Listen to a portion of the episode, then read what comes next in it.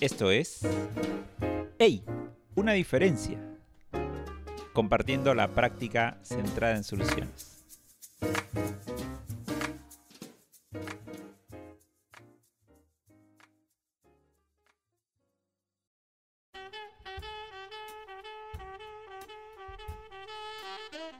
Episodio 2.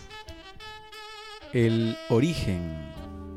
Oye, oye, ¿qué dijiste? No, origen no, es un antecedente.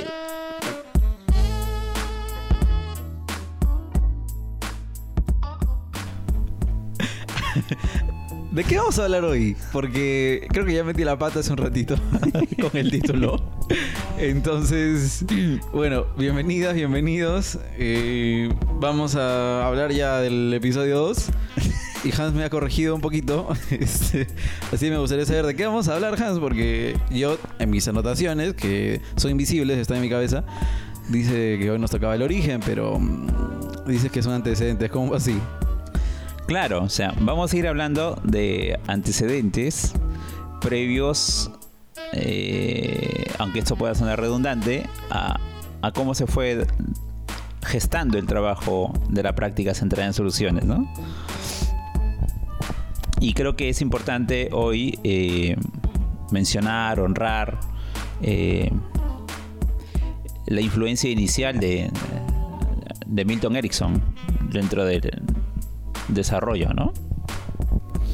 Mm, o sea que el enfoque está como que mm, tiene ese antecedente. O sea, Erickson, ¿desde dónde? ¿Desde qué trabajo? Porque sabemos que está involucrado en muchas cosas.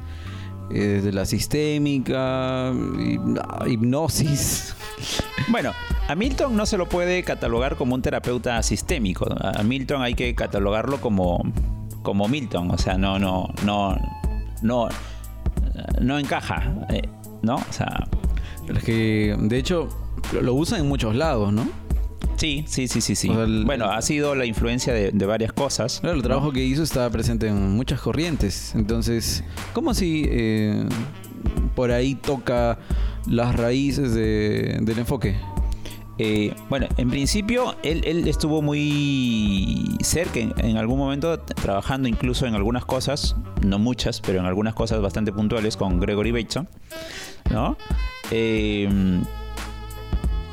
y Em, bueno, él fue desarrollando de alguna manera este su propio estilo de conversar con las personas, ¿no? Eh, con, sus propias influencias. Milton no escribió muchos libros en realidad. Eh, para aprender de Milton había que ir a verlo, a hacer su trabajo, ¿no? O sea, dejó muy pocos escritos, ¿no? Hay un libro que se llama El hombre de febrero, eh, que si bien es cierto tiene el nombre de él, yo creo que está eh, extensamente escrito por Ernest Rossi. Luego están los escritos esenciales de Milton Erickson, para la redundancia, volumen 1 y volumen 2, de Harry Procter. Entonces, em, ahora, ¿cómo, cómo engrana eh, el trabajo? Eh, bueno, Steve D. Chaser venía investigando el, trabajo de la psicoterapia, del acompañamiento a las personas, eh, y definitivamente dentro de ese, investigar, dentro de ese investigar eh, logra conectar con, el trabajo de Milton, se siente inspirado y mucho más cuando, cuando Steve está, está viviendo, se, se, traslada de Milwaukee a Palo Alto, a California, y está trabajando cerca del MRI entonces ahí hay una influencia mayor, porque obviamente el trabajo de, Milton también había influenciado al MRI. ¿no? Entonces, eh, y la presencia de John Wickland como amigo y de alguna manera mentor también tiene que, tiene que ver con la presencia de, Milton Erickson. Eh, y de hecho Milton ha, influenciado incluso a la terapia familiar, yo diría que también a la terapia sistémica, ¿no? Y, y lo curioso era que Milton afirmaba que él no tenía una, una teoría para trabajar. O sea, no, partía de un. No partía de, un. de una idea como única para trabajar con alguien, ¿no? Como, como si podríamos pensar del psicoanálisis, de lo cognitivo conductual, del humanismo, ¿no? O, de la misma terapia sistémica, si, queremos, ¿no? Entonces, por ahí. Entonces, por ahí viene un poquito la mano de, la, de la influencia de Milton, ¿no? Mm, a ver, por ahí mencionaste el MRI. No sé si es que eh, igual la gente quisiera escuchar un poquito como qué hacían ahí. Eh, seguro, seguro, pero yo creo que hoy podríamos enfocarnos un poquito más en, el trabajo de, Milton y cómo fue eso de alguna manera una influencia, ¿no?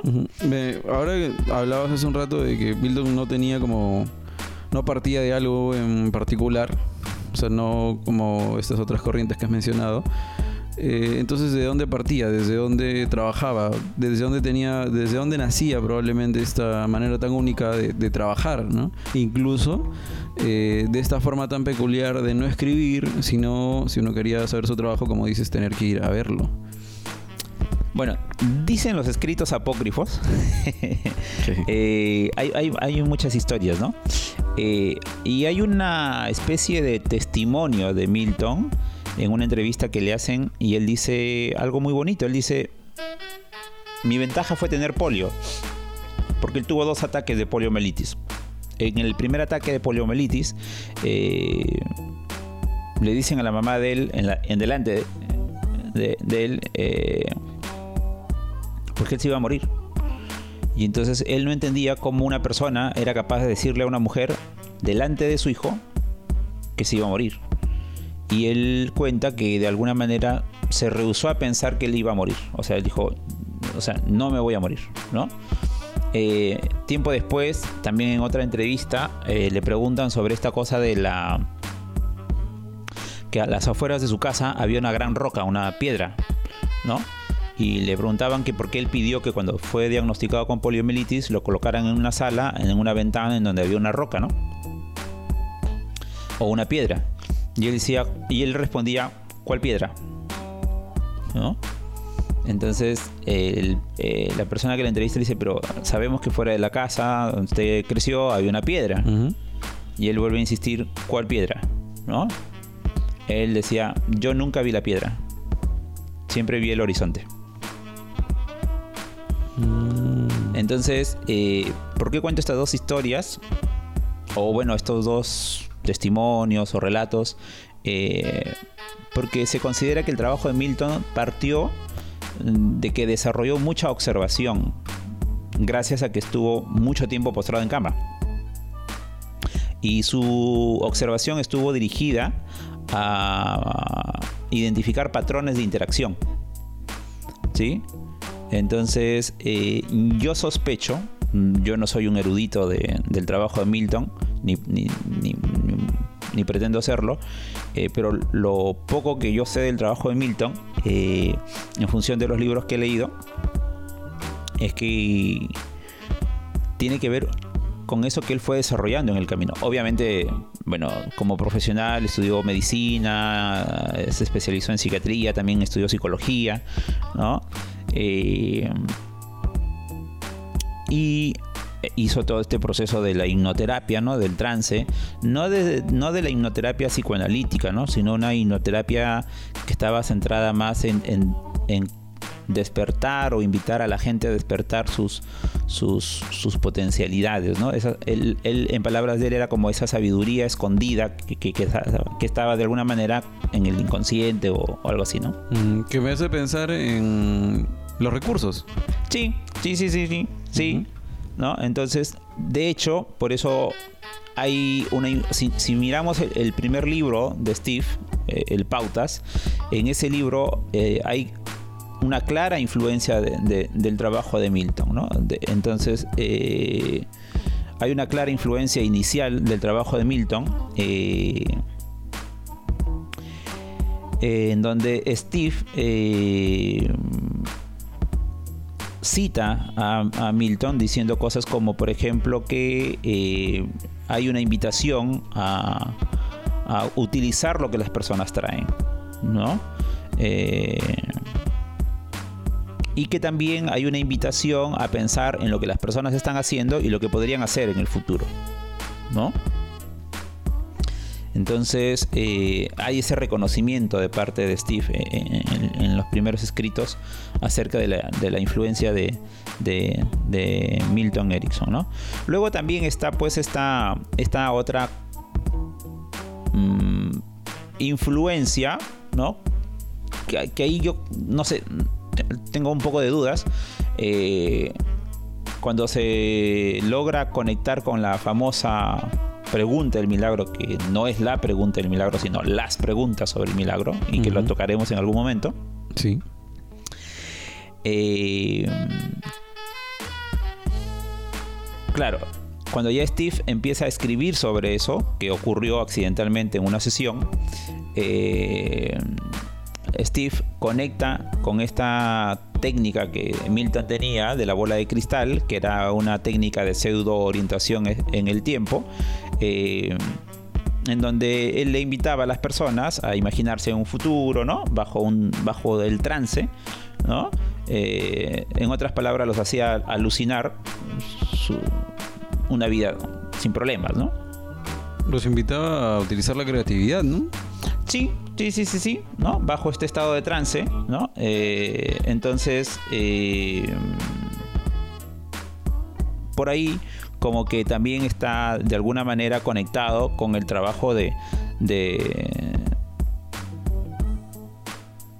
Milton Erickson, ¿no? Entonces, este, hay, hay, estas influencias, ¿no? Entonces, eh, yo no podría decir que son el origen, por eso decía el, antecedente, eh, ¿no? O, como ideas precursoras, ¿no?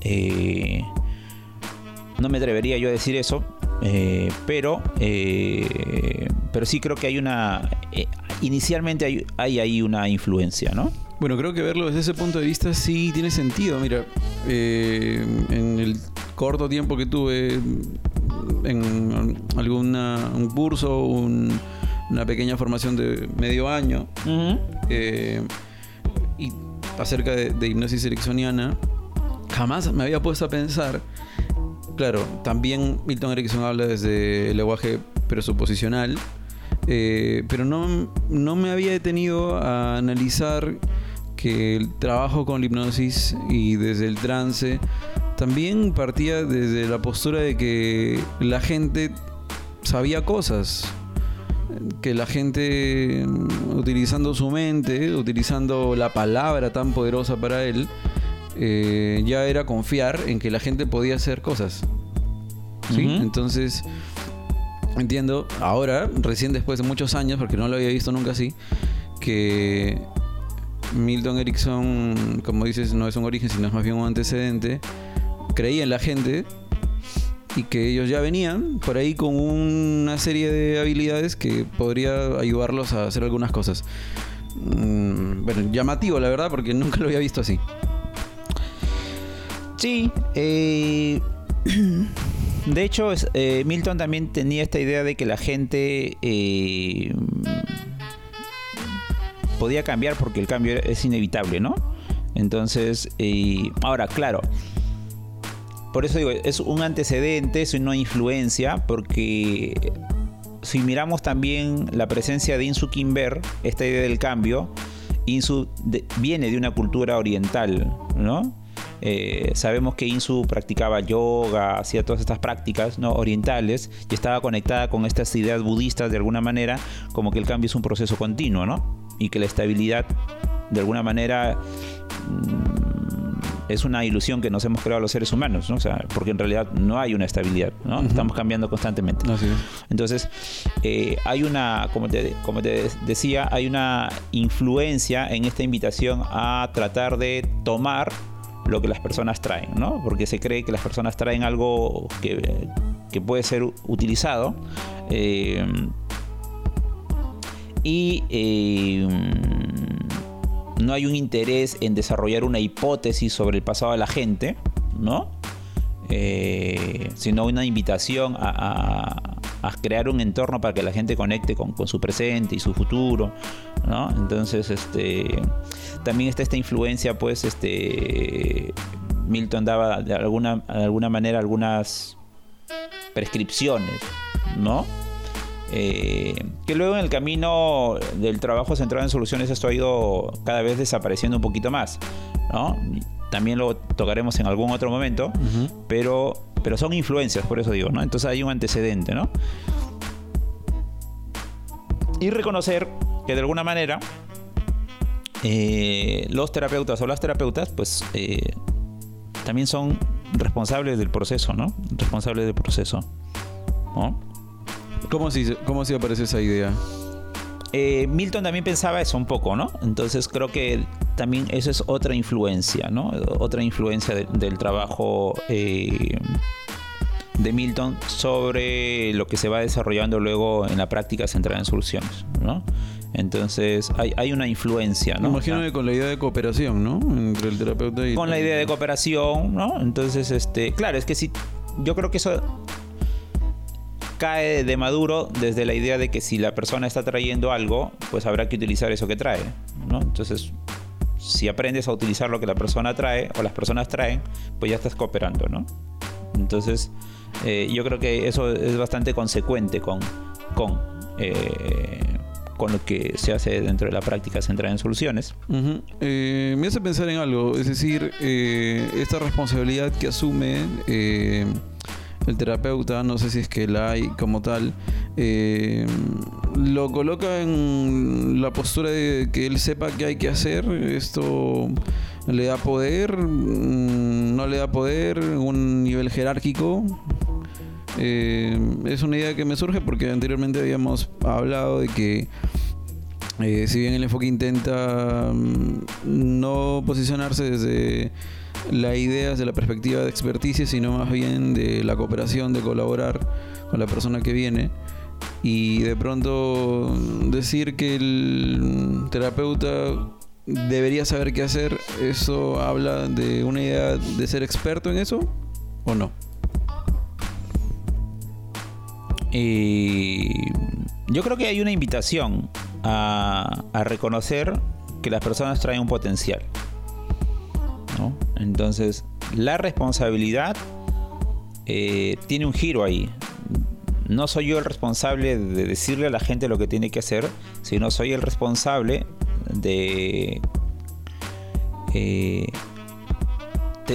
tener en cuenta, estar atento a notar lo que la persona trae que es útil, ¿no? O sea, la responsabilidad gira. Hay un giro ahí interesante, cualitativo, ¿no? como de ir descubriendo. Me hace recordar un capítulo de Baywatch en lo de la técnica de las pepitas de oro. Capítulo 13, creo. eh, pero claro, de pronto esa responsabilidad, como dices, no desde la mirada de ser experto, sino desde la mirada de, de que debes aprender a ver. Sí. Bueno, y, finalmente eh, los procesos, la terapia, la consejería, la orientación, el acompañamiento, eh, yo creo que si tuvieran que tener algún fin, creo que tiene que ver esta cosa de mantener una eh, mantener una línea en donde la persona pueda ajustarse y, la conversación también pueda ajustarse a su presente y a su y a, esa invitación hacia el futuro, o sea, hacia lo que quiere ir haciendo, ¿no? Yo diría que eso, ¿no?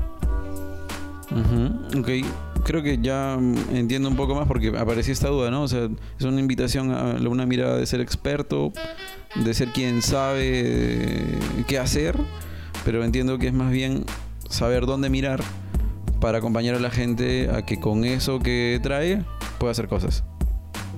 Sí. Queda. Bueno, ya tenemos el, episodio 2. Así que, bueno, nos sigue acompañando un poquito más temprano el café.